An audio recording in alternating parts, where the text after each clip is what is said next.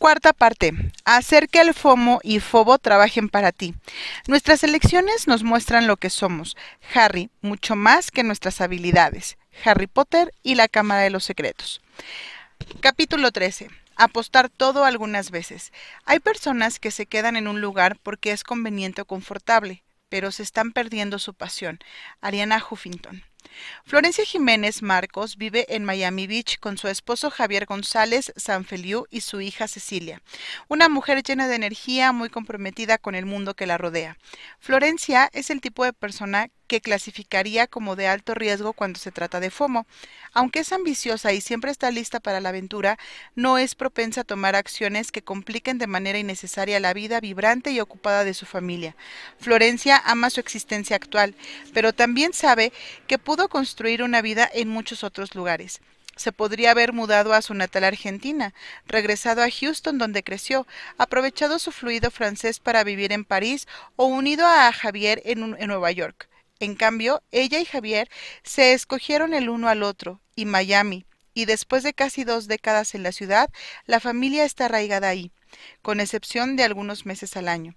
Florencia y Javier crearon empleos que pueden, eh, que pueden viajar con ellos, así que cada verano se embarcan en lo que Florencia llama una mini vida, Tan pronto como acaba la escuela para Cecilia, hacen maletas y se van a algún lugar remoto del mundo.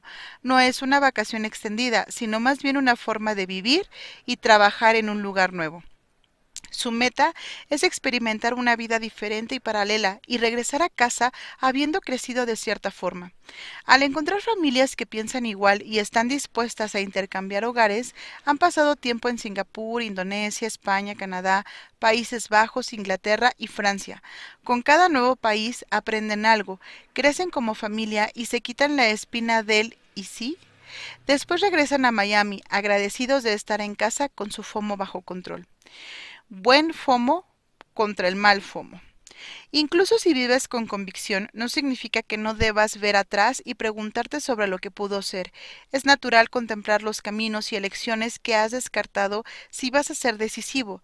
Siempre he amado el clásico de Robert Frost, El camino no elegido. Dos caminos en un bosque. Tomé el menos transitado. Y esa fue la diferencia. Es una noción romántica, el tipo de poema que se lee de manera solemne en la ceremonia de graduación para alentar a las personas a seguir sus sueños, a hacer algo diferente y alejarse del rebaño de ñus. Sin embargo, no es muy práctico.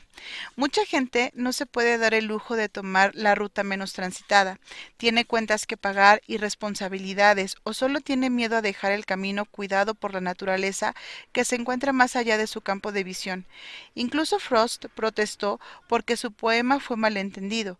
En una carta a un amigo lamentó que el fragmento se tomó con mucha seriedad, a pesar de que me esforcé por hacer obvio que estaba bromeando a mi manera. Mía culpa. Gracioso. Me pregunto por qué nadie nunca lee eso en la ceremonia de graduación.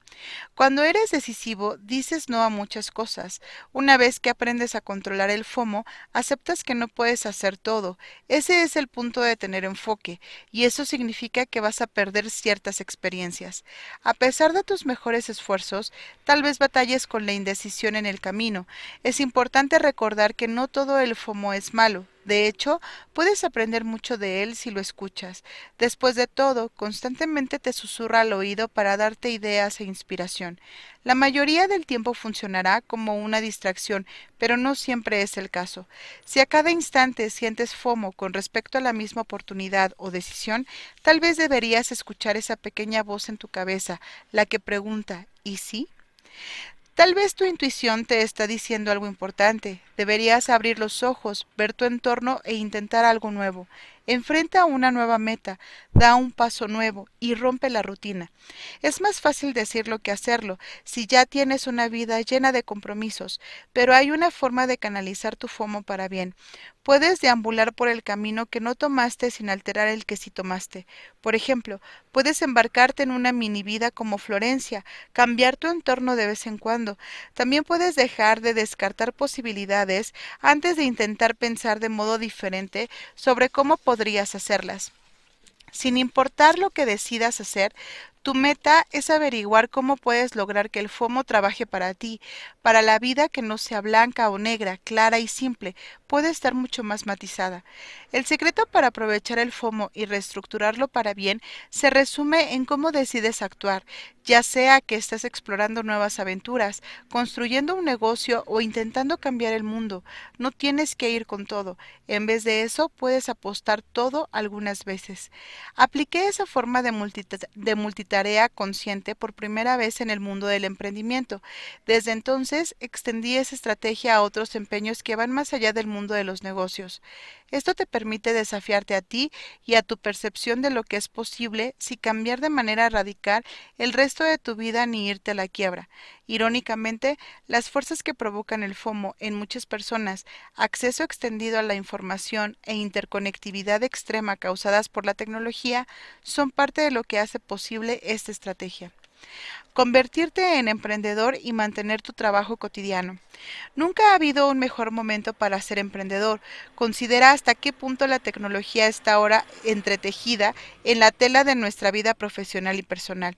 Esto cambia el juego para cualquiera que quiera comenzar una nueva empresa, ya que puedes operar con mucha más flexibilidad que antes. Por primera vez en la historia, puedes trabajar en lo que quieras en el momento y lugar que escojas. Todo lo que necesitas es una conexión a Internet, un, un smartphone, tal vez una laptop y ya está. Además, muchos de los recursos esenciales que necesitarás para iniciar están disponibles de forma gratuita o por un costo mínimo. Como resultado, nunca ha sido más barato o fácil comenzar y dirigir una compañía. Por eso se empezó a sentir como si todos se volvieran empresarios. Programas como Shark Tank y Silicon Valley glamorizan el espíritu emprendedor mientras los medios adoran a los fundadores de startups, en especial a los que la hicieron en grande. Mientras tanto, empresas como WeWork están navegando la ola de este espíritu emprendedor al intentar convencer a todos de comenzar una compañía y perseguir sus sueños. El eslogan de la compañía Haz lo que amas lo deja claro. El camino a la autorrealización corre a través de la oficina que vas a rentar a WeWork cuando tengas el coraje de comenzar tu compañía. Estos mensajes son muy aspiracionales y llevados con gran entusiasmo por el rebaño. Como resultado, millones de personas ahora sienten el FOMO del emprendedor. Pero detrás de todo el FOMO hay hechos duros y fríos. Si bien las barreras de entrada al emprendimiento se han reducido de manera sustancial, no significa que el éxito sea más fácil. La mayoría de las empresas nuevas fracasa. Dadas las posibilidades, si tienes facturas que pagar, renunciar a tu trabajo cotidiano para empezar una startup puede ser riesgoso con el mejor de los casos e imprudente en el peor.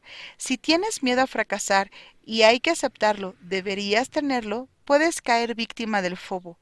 En vez de elaborar ideas y comenzar, es tentador sentarse de lado y rumiar hasta que encuentres el modelo de negocios perfecto. El problema es que si lo haces, estarás sentado al margen para siempre. No hay un modelo de negocios perfecto. Incluso si hubiera uno, es probable que no lo conocieras en los primeros años. Solo porque tomas el camino más transitado y persigues una carrera tradicional no significa que tu decisión es irrevocable.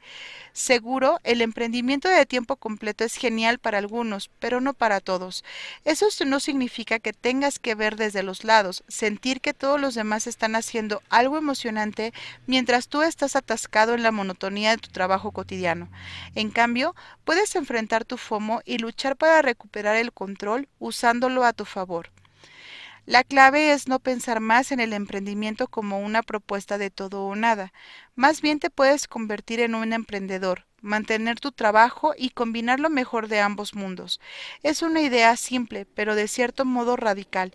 No debes ser un empresario, pero puedes ser emprendedor. Esta estrategia te permite pensar como un dueño más que como un empleado. Después, aceptas el riesgo y la creatividad desde la seguridad de tu trabajo cotidiano. Haces esto al invertir por lo menos el 10% de tu tiempo y, si es posible, tu capital para involucrarte en una o más empresas, ya sea como fundador, inversionista o consejero. A eso lo llamo ser emprendedor 10% y fue el tema de mi primer libro. Desde la primera vez que escribí sobre este concepto hace algunos años, emprendedor 10% o lo que algunas personas llaman actividades secundarias se ha puesto de moda. También tuve el privilegio de conocer cientos de emprendedores 10% en mis viajes y me sorprendió lo que pueden lograr la gente cuando se enfoca, incluso de medio tiempo. Algunas de estas personas son tan exitosas que con el tiempo pueden dedicarse de tiempo completo si así lo desean, no están solas. En los últimos años fue increíble atestiguar el alza de los emprendedores de medio tiempo en general. En un mundo que ofrece cada vez más flexibilidad laboral, más de 44 millones de estadounidenses tienen actividades secundarias de algún tipo pero es importante recordar que no todas las actividades secundarias se crean igual. Si estás manejando un Uber o rentando tu departamento en Airbnb, en definitiva tienes una actividad secundaria, pero eso no es lo mismo que emprender 10%. La diferencia tiene que ver con la propiedad. Cuando una startup de Silicon Valley se hace pública, siempre hay muchas historias sobre los empleados de, a pie que se vuelven millonarios de la noche a la mañana. Ninguna de estas personas se hizo rica por su salario, consiguió su dinero por las acciones que poseía de la empresa. Obtener un salario es magnífico y muy necesario, pero el dinero real se consigue cuando puedes participar en el valor que se crea mientras una compañía crece. Cuando eres emprendedor 10%, tu meta global es ser el propietario. Quieres poseer una participación en todo lo que generas con la idea de que el valor de esa participación crezca mucho más. Ves tu esfuerzo como una inversión más que como una manera simple de hacer dinero extra. No estás cobrando por hora, sino que estás creando algo moldeado por ti, que te pertenecerá y te construirá en los términos que tú establezcas. Considera el caso de Matipa, Mercy y Maona Yamanwanda, creadoras de Any Ethic, una línea de moda que utiliza estampados africanos para celebrar la herencia de las hermanas Zimbabue. Aunque mucho tiempo soñaron con iniciar un negocio de ropa, como inmigrantes recientes en Estados Unidos, primero construyeron carreras estables. Matipa trabaja como abogada para el gobierno de Estados Unidos, Mercy es enfermera y Maona tiene una empresa de limpieza. Para combinar la estabilidad de sus carreras con la emoción y las ventajas del emprendimiento, las hermanas decidieron lanzar Anyethic, como un negocio en línea de medio tiempo mientras siguieron con sus empleos cotidianos. Esto les permitió crecer su negocio sin tener que preocuparse por cómo pagar las cuentas. También les permitió combinar el amor por su patria con una oportunidad de construir una independencia financiera. Su estrategia funcionó. La compañía se presentó en la San Francisco Fashion Week, abrió tiendas tanto en la costa este como oeste de Estados Unidos. Incluso tuvieron una pasarela en la Fashion Week de Milán. Aunque las hermanas podrían considerar ir de tiempo completo en el futuro, lanzar el negocio de medio tiempo les permitió perseguir su sueño sin arriesgar su estilo de vida o cordura para lograrlo. Si todavía no tienes una idea o no estás preparado para la responsabilidad de manejar tu empresa, puedes ser emprendedor de medio tiempo.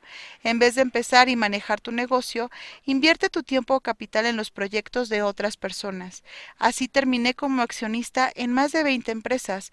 Dos de estas compañías ahora son unicornios, lo que significa que valen por lo menos un billón de dólares, y el crecimiento del valor de mis inversiones en esas compañías supera con creces cualquier retorno que habría obtenido en la bolsa de valores. Es alucinante. ¿Cómo el emprendimiento de medio tiempo incentiva la innovación? En la superficie, participar en empresas fuera de tu trabajo cotidiano puede parecer egoísta.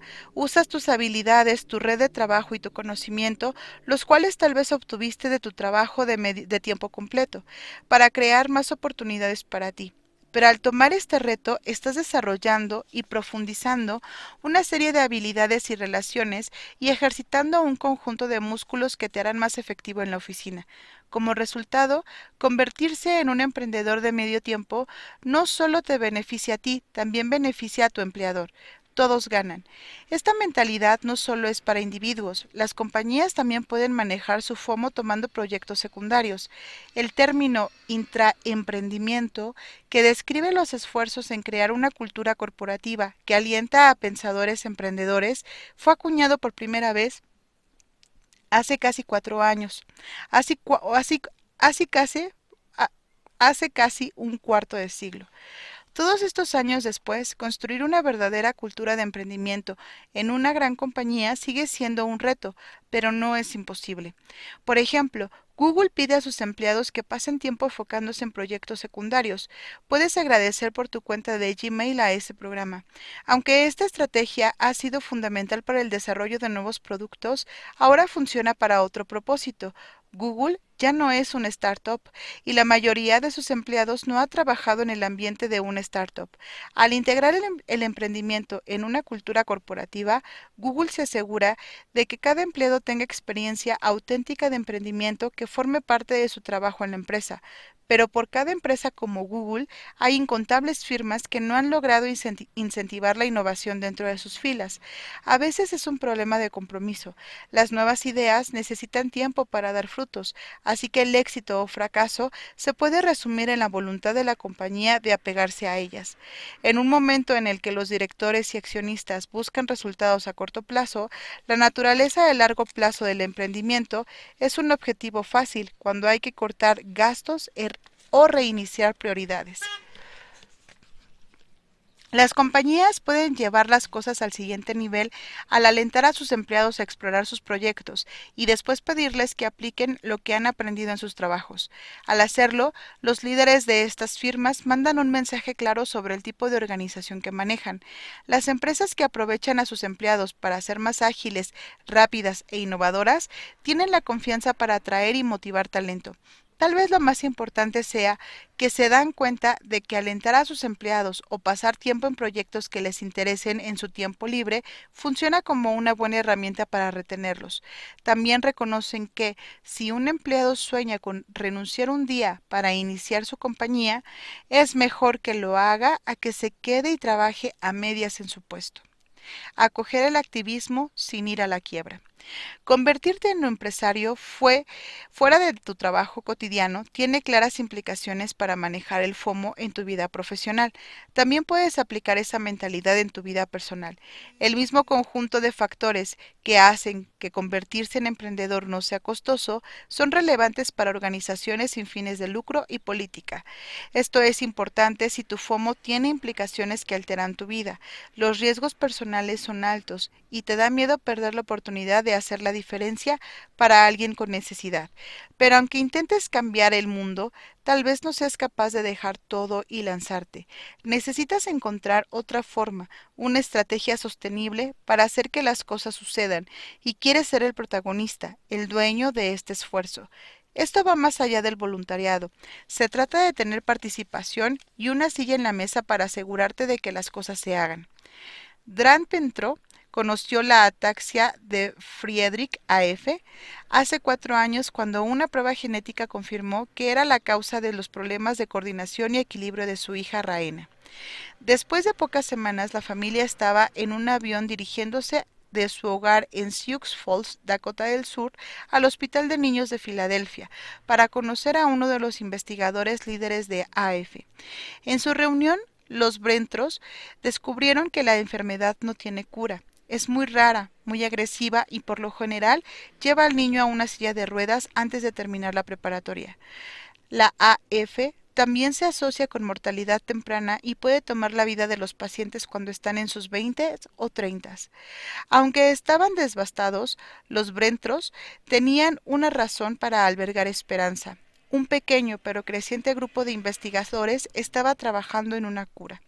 En esencia, a diferencia de muchas otras enfermedades raras, el mecanismo biológico detrás de la AF ya se había identificado. Igual que cuando Yael Melamed recibió su diagnóstico de cáncer, al enfrentar una crisis colapsas o actúas. Los Brentros escogieron actuar.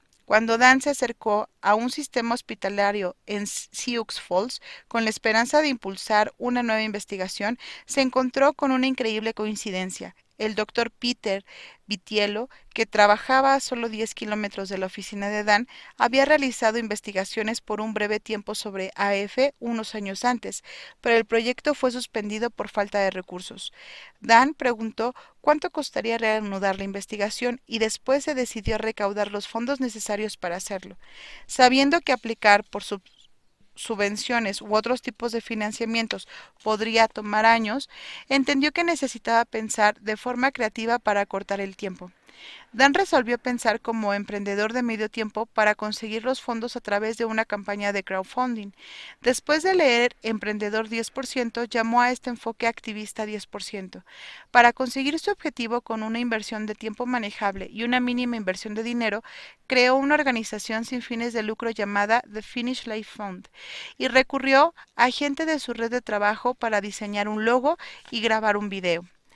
También recurrió a la experiencia de Diego Sáez Gil, un empresario cuya exitosa campaña de crowdfunding había leído en Emprendedor 10%. Por fin, lanzó su campaña justo antes del Giving Tuesday y en cuestión de semanas recaudó más de 125 mil dólares. La investigación comenzó casi de inmediato y los primeros descubrimientos importantes se hicieron en menos de un año. Una vez que The Finish Line Fund aseguró financiamiento adicional para ser sostenible, Dan puso la mirada en nuevos proyectos como activista 10%. Su trabajo continuó con una sola meta, llevar la cura para la rara enfermedad de su hija lo más cerca posible de la línea final. Al convertirse en un activista 10%, la estrategia de Dan se centró en la elección de, de legiones de emprendedores 10%. La estrategia de Dan se centró en la elección que legiones de emprendedores 10% han aprendido, ya sea que estés intentando explorar nuevas aventuras, construir un negocio o cambiar el mundo, no tienes que apostarlo todo. En vez de eso, puedes apostar todo algunas veces. Esta estrategia te permite manejar tus miedos, desafiar tu percepción de lo que es posible y tener una participación con el resultado, sin cambiar de manera radical el resto de tu vida o poner en peligro tus finanzas apostar todo algunas veces para conseguir metas o explorar pasiones. En 2016, nueve de los diez programas de televisión más vistos en el Reino Unido fueron episodios del fenómeno conocido como el Great British Bake Off. Si no lo has visto, GBBO es un reality show en el que los mejores panaderos amateurs se reúnen en una carpa de la campiña inglesa. Pasan los siguientes dos días compitiendo en una serie de retos, como hacer 24 bollos de semilla de amapola idénticos o construir un pastel de bodas de muchos niveles. Dado que es el Reino Unido, todos son muy amables entre ellos, muy autocríticos e intentan mantener el labio superior rígido sin importar qué tan mal salgan las cosas de la cocina. Incluso el premio por ganar toda la competencia, un puesto de, un puesto de pasteles y algunas flores, es un clásico eufemismo británico. Gracias a su éxito en el Reino Unido, el programa ha continuado para convertirse en un, exitoso a nivel, en un éxito a nivel mundial. Parte de su atractivo recae en la amabilidad infalible. En un mundo complicado y abrumador, Ver a gente agonizando por el tiempo que tardan las galletas en hornearse para ganar un puesto de pasteles es muy reconfortante. A mí ni me gusta hornear, pero le doy el crédito a GBBO por ayudarme a superar el bloqueo de escritor en varias ocasiones mientras escribía este libro. Más allá de sus efectos terapéuticos, el atractivo, el atractivo del programa es su realización. Todos tenemos pasatiempos que nos gustaría hacer de manera profesional y talentos secretos que si los alimentáramos nos permitirían realizarlos. Muchos de nosotros exploramos esas pasiones a través de las clases de cocina aquí o con cinco mil dólares por allá, pero los riesgos son muy bajos. Eso hace especial a GBBO. El premio oficial puede ser insignificante, pero hay mucho en juego. Millones de personas ven el programa cada semana y los que mejor se desempeñan tienen que aprovechar su nueva fama para lanzar su carrera en pastelería, de medio tiempo, incluso de tiempo completo. Como muchos participantes pasados lo han hecho, justo como emprendedor o un activista de medio tiempo, tienen participación en lo que están construyendo. Aunque el activismo y el emprendimiento de medio tiempo son geniales para explorar objetivos profesionales o personales y enfrentar tu FOMO, puedes aplicar esta mentalidad de manera más amplia, incluso para hornear. Aunque a muchas personas les gustaría mudarse a París por unos años y aprender francés, por desgracia eso no es realista para la mayoría. En cambio, puedes utilizar la multitarea consciente para aprender francés. Cuando la gente quiere aprender un idioma, toma una clase en su comunidad o estudia en línea. Ese es un buen comienzo, pero puedes encontrar otras formas de apostar todo algunas veces. Para sumergirte en el idioma tanto como sea posible, esto podría incluir recibir las noticias diarias en un podcast en francés, seguir todos los periódicos franceses en Twitter o buscar hablantes de francés y practicar con ellos. El elemento fundamental que lo hará funcionar, y esto es crucial para cualquier cosa que quieras conseguir a través de una estrategia progresiva es que tus esfuerzos serán sostenibles. Mantener estos hábitos no te será difícil. No haces sacrificios mayores porque integras tu nueva pasión a la vida diaria de forma que se acomoda bien y es por completo pragmática. También puedes llevar las cosas al siguiente nivel para tener un interés, un propósito para seguir mejorando. Esto podría incluir tomar vacaciones en un país de habla francesa o apuntarte a un proyecto en tu trabajo que te permite utilizar tus nuevas habilidades. No importa qué decidas, tus esfuerzos tienen un efecto que salpica al resto de tu vida. Saber que pondrás tus habilidades a prueba por un mayor beneficio te permitirá desafiarte, incluso sorprenderte en el proceso. Ya sea que te interese cocinar, aprender un nuevo idioma, mejorar tu estado físico, explorar causas sociales o el emprendimiento, puedes integrar muchas actividades a tu vida y aprovechar tu FOMO sin afectar tu rutina o sacrificar todo lo que haces. Cuando persigues esfuerzos al apostar todo algunas veces, puedes explorar tus pasiones e intereses de forma sostenible y prepararte para el éxito y la plenitud. A la vez, con el paso del tiempo, empiezas a establecer metas más altas, crear intereses y darte la oportunidad de profundizar tu inversión y el retorno de esta. Tomar un sabático. Aunque las mini vidas y los esfuerzos de medio tiempo son geniales para la mayoría de las personas, tal vez en algún momento de tu vida descubras que tienes la flexibilidad de tomar un sabático o un descanso extendido de tu trabajo. Hacer eso te permite combinar tu rutina y escapar de la monotonía de la vida diaria por unas semanas, incluso algunos meses. Aunque muchas compañías ofrecen a sus empleados la oportunidad de tomar un descanso extendido, no siempre puedes pedir un sabático Podría suceder porque perdiste tu empleo, tu contrato terminó o te encuentras en una transición por otra razón. Dependiendo de, de consideraciones como tu finiquito o beneficios de desempleo, tal vez puedas hacer limonada con los limones que te han dado al financiar tu sabático con los centavos de alguien más. La clave para hacer viable un descanso extendido del trabajo es preguntarte algo esencial. ¿Tienes los recursos, tanto financieros como emocionales, para hacer que esta experiencia valga la pena? Si los tienes, entonces un sabático presionará el botón de pausa antes de embarcarte a la siguiente fase de tu vida. Una vez que decides tomar un sabático, debes pensar cómo vas a gastar tu tiempo. Si no tienes cuidado, es muy fácil pasar parte o toda tu vida en pijama o pants y haciendo actividades frívolas. Para algunas personas, ese es el final de la historia. Después de algunos meses de desempleo y diversión, están bronceadas, en forma y listas para iniciar el primer día de su nuevo empleo. No las culpo. Es agradable ver un rostro descansado y saludable en el espejo todos los días. Te conviertes en la envidia de todos tus amigos y tienes una prueba de lo que es ser un rico desobligado, como el hijo de un magnate griego o la hija de algún varón alemán terrateniente. La ironía, claro, es que como cualquier otra cosa, jugar el papel de un rico desobligado puede perder su brillo. ¿Cuántos días te puedes sentar en el café local a leer el periódico? ¿Cuántos kilómetros puedes correr? ¿Y cuántas noches puedes salir hasta las tres de la mañana? De manera ideal, un sabático debería usarse para cumplir dos grandes objetivos. Primero, funcionar como un periodo de restauración en el que el estrés, los traumas y miedos de un tiempo anterior se van y puedes recuperar el orden y el equilibrio de tu vida.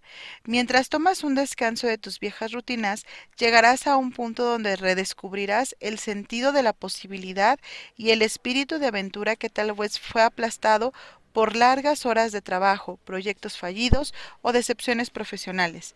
Segundo, debería proporcionar un mapa de ruta para cambiar tu vida para mejorar de forma que perdure.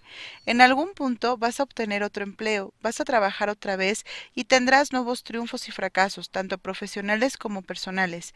Seguir tu FOMO para intentar algo que siempre has querido te puede dar experiencia que hará el siguiente conjunto de aventuras más rico de lo que pudo ser.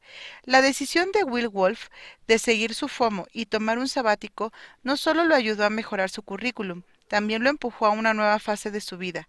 Hace dos años, Will decidió luego de algunos años trabajando como científico de datos después de la universidad, que era momento de mejorar sus habilidades técnicas. Quería desarrollar experiencia adicional en aprendizaje automático, un campo en las ciencias de la computación que da a las computadoras la habilidad de aprender sin programas de manera explícita. En la última década, la disciplina ha sido la fuerza detrás de los autos con piloto automático, reconocimiento de voz práctico, motores efectivos de recomendación y detección de fraudes mejorada.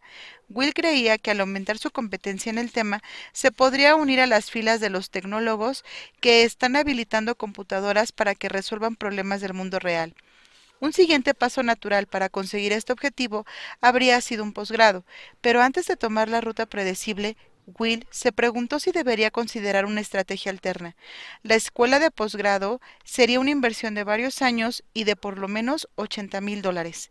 Además, como el campo de aprendizaje automático está cambiando en un cerrar de ojos, le preocupaba que el plan de estudios disponible en una universidad no siguiera el ritmo del mercado profesional.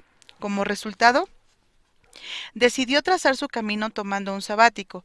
La estrategia de Will, a la que llamó Maestría en Aprendizaje Automático de Código Abierto, fue una inmersión educacional profunda y autodidacta de un año de duración. Todo lo que necesitaba era una conexión a Internet, ya que los recursos que necesitaría, cursos en línea, libros de texto, investigaciones académicas y materiales de software de código abierto, estaban disponibles en línea de forma gratuita o con un bajo costo. No contento con convertirse en un experto en tecnología, decidió que también quería trabajar en su francés, así que partió a Casablanca, Marruecos. Estando ahí, se adentró en el francés, se involucró en la comunidad local de startup y redujo sus gastos de vida de forma considerable. El experimento de Will dio frutos. Gastó menos del 20% de dinero que habría gastado en una maestría, perfeccionó su francés y construyó un círculo de amigos dentro de la comunidad emprendedora de Casablanca. También regresó a la fuerza laboral desde una posición de fortaleza, gracias a todos los contactos que hizo en la comunidad de aprendizaje automático, así como a una serie de 15 publicaciones que escribió en su blog durante el sabático. Estaba inundado de entrevistas de trabajo desde el momento en que decidió regresar a laboral. Aunque no tenía un título formal, los entrevistadores estaban sorprendidos por su dedicación a aprender, sus habilidades técnicas y su novedosa estrategia para hacer que las cosas sucedieran en su vida. Al final, encontró un puesto en una compañía de inteligencia artificial que no habría obtenido antes de su tiempo sabático. El incremento de sueldo hizo que su decisión fuera muy rentable. Encontrar libertad en el miedo al fracaso. Florencia y su familia, Will, Dan y las hermanas Yamangwanda, le han dado la vuelta al guion al usar el FOMO para bien.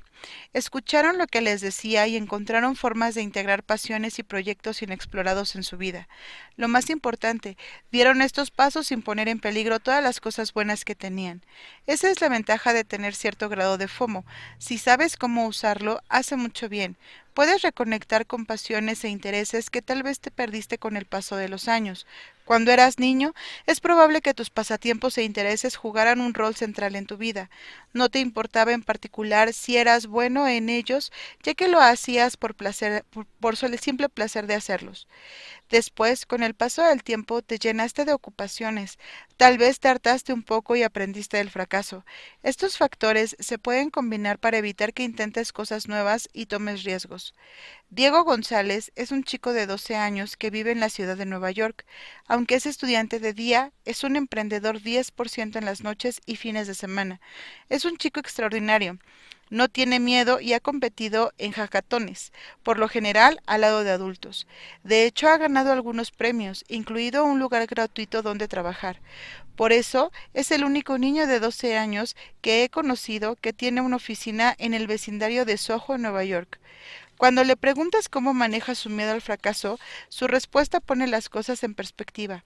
Como un niño, en realidad no me da miedo el fracaso, porque si algo sale mal, puedo ir a casa, comer unas chucharradas de helado y sentirme normal otra vez. Esa es la belleza de perseguir algo a medio tiempo. No tienes que ser un niño para ver el mundo como lo hace Diego. Incluso si fracasas, el resto de toda tu vida está ahí esperando por ti, completamente intacto.